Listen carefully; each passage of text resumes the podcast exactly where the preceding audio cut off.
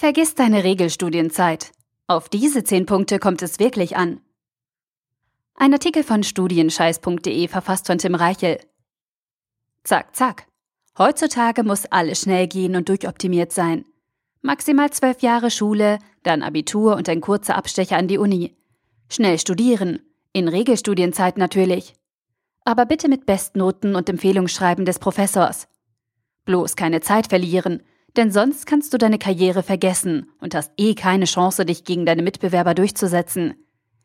Egal an welchem Punkt unserer schulischen oder akademischen Ausbildung wir uns befinden, wir hetzen. Oder besser gesagt, wir lassen uns hetzen. Von der Gesellschaft, von den Medien, von den Eltern, von uns selbst. Doch warum eigentlich? Ich habe selbst in Regelstudienzeit studiert, Bachelor und Master Wirtschaftsingenieurwesen in Aachen, erster Jahrgang im neuen System nach Bologna. Einfach war das nicht und entspannt erst recht nicht. Aber trotzdem war es mir wichtig, in der vorgeschriebenen Zeit fertig zu werden. Das Komische ist, heute ist es mir egal. Ich freue mich nicht mal mehr über den Vermerk auf meinem Zeugnis. Ich bereue es eher, dass ich für diese blöde Regelstudienzeit tolle Gelegenheiten ausgelassen habe. Das Auslandssemester in Schweden geht leider nicht, würde zu lange dauern. Das zusätzliche Praktikum in der Forschungsabteilung für Hochschulleistungswerkstoffe geht leider nicht, steht nicht im Studienplan.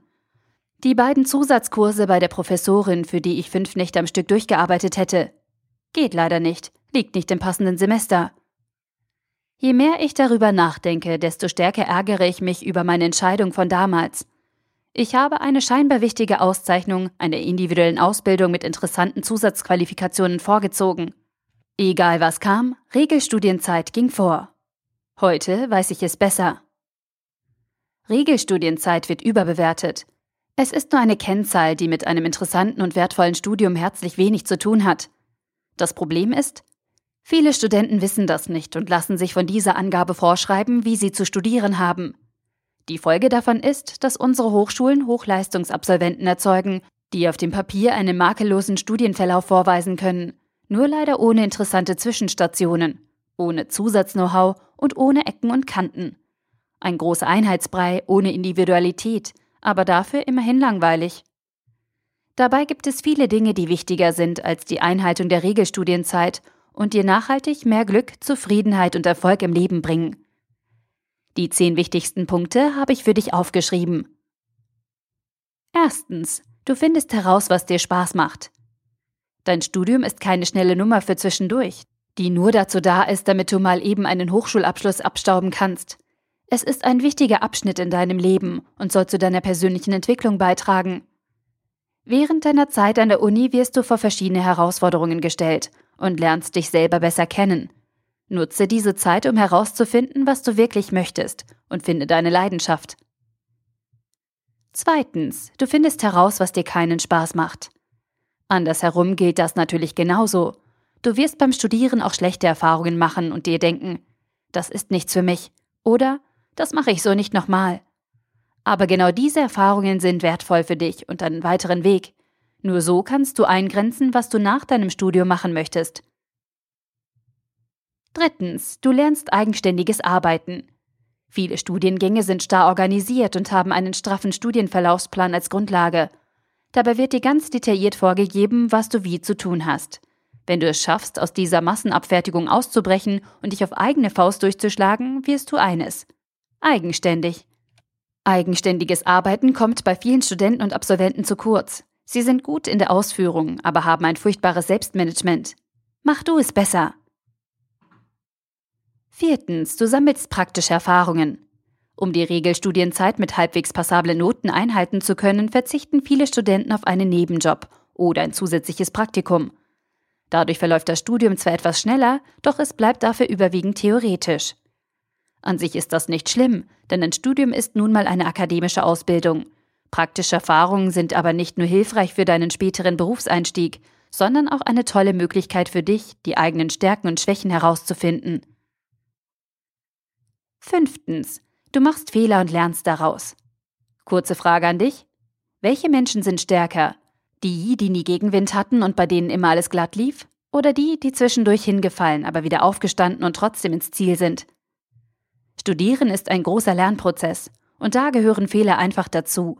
Wichtig ist nur, dass du aus deinen Fehlern lernst und weitermachst. Sechstens, du baust dir ein großes und starkes Netzwerk auf. Beziehungen sind mindestens genauso wichtig wie Know-how. Je höher du später im Beruf aufsteigst, desto wichtiger wird dein Netzwerk. Darum solltest du so früh wie möglich damit anfangen, dein Netzwerk auf und auszubauen. Dein Studium ist die perfekte Gelegenheit dazu, denn nirgendwo sonst wirst du so viele angehende Entscheidungsträger aus deiner Branche über einen längeren Zeitraum intensiv kennenlernen. Siebtens. Du sammelst Auslandserfahrung.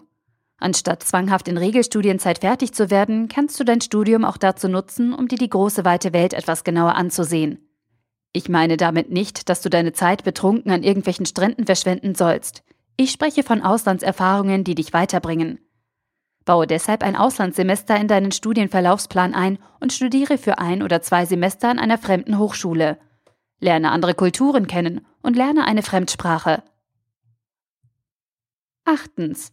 Du engagierst dich außerhalb deines Studiums. Wenn ein Praktikum oder ein Auslandsaufenthalt nicht für dich in Frage kommt, kannst du dich auch ehrenamtlich oder auf Honorarbasis neben deinem Studium einbringen. Tritt deiner Fachschaft, dem AStA oder einer Partei bei. Engagiere dich von mir aus auch in deiner Gemeinde oder einer Umweltorganisation. Das zeugt von sozialer Kompetenz. Neuntens, du schreibst eine richtig gute Abschlussarbeit. Am Ende deines Studiums steht deine Abschlussarbeit an deine bisher größte und anspruchsvollste Herausforderung. Die letzte Prüfungsleistung in deinem Studium. Und die muss richtig gut werden. Ich kenne viele Studenten, die bei ihrer Bachelor- oder Masterarbeit am Ende schluderig sind, nur damit sie noch rechtzeitig fertig werden und in Regelstudienzeit abgeben können.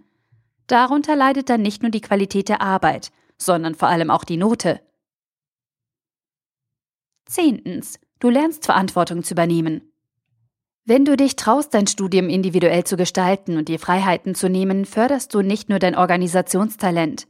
Du lernst auch, was es heißt, Verantwortung für dein Handeln zu übernehmen. Du wirst schwierige Entscheidungen treffen müssen und vielleicht auch hin und wieder Fehler machen, aber mit der Zeit wirst du dich daran gewöhnen.